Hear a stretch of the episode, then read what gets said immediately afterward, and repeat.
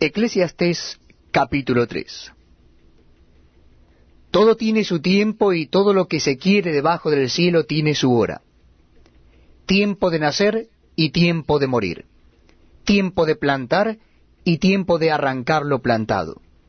Tiempo de matar y tiempo de curar. Tiempo de destruir y tiempo de edificar. Tiempo de llorar y tiempo de reír. Tiempo de endechar y tiempo de bailar. Tiempo de esparcir piedras y tiempo de juntar piedras. Tiempo de abrazar y tiempo de abstenerse de abrazar. Tiempo de buscar y tiempo de perder. Tiempo de guardar y tiempo de desechar. Tiempo de romper y tiempo de coser. Tiempo de callar y tiempo de hablar. Tiempo de amar y tiempo de aborrecer tiempo de guerra y tiempo de paz. ¿Qué provecho tiene el que trabaja de aquello en que se afana?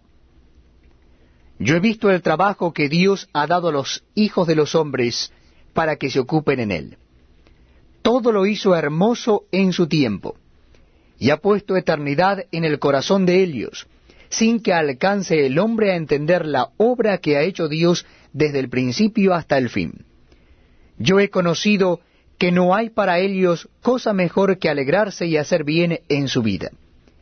Y también que es don de Dios que todo hombre coma y beba y goce el bien de toda su labor. He entendido que todo lo que Dios hace será perpetuo.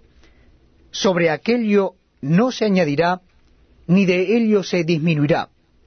Y lo hace Dios para que delante de él teman los hombres.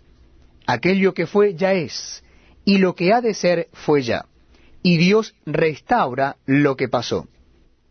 Vi más debajo del sol. En lugar del juicio, allí impiedad, y en lugar de la justicia, allí iniquidad. Y dije yo en mi corazón, al justo y al impío juzgará Dios, porque allí hay un tiempo para todo lo que se quiere y para todo lo que se hace.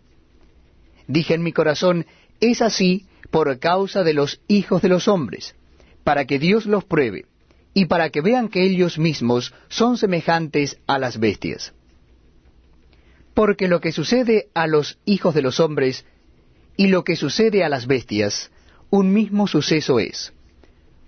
Como mueren los unos, así mueren los otros.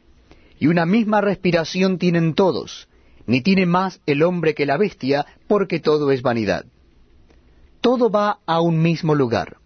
Todo es hecho del polvo, y todo volverá al mismo polvo.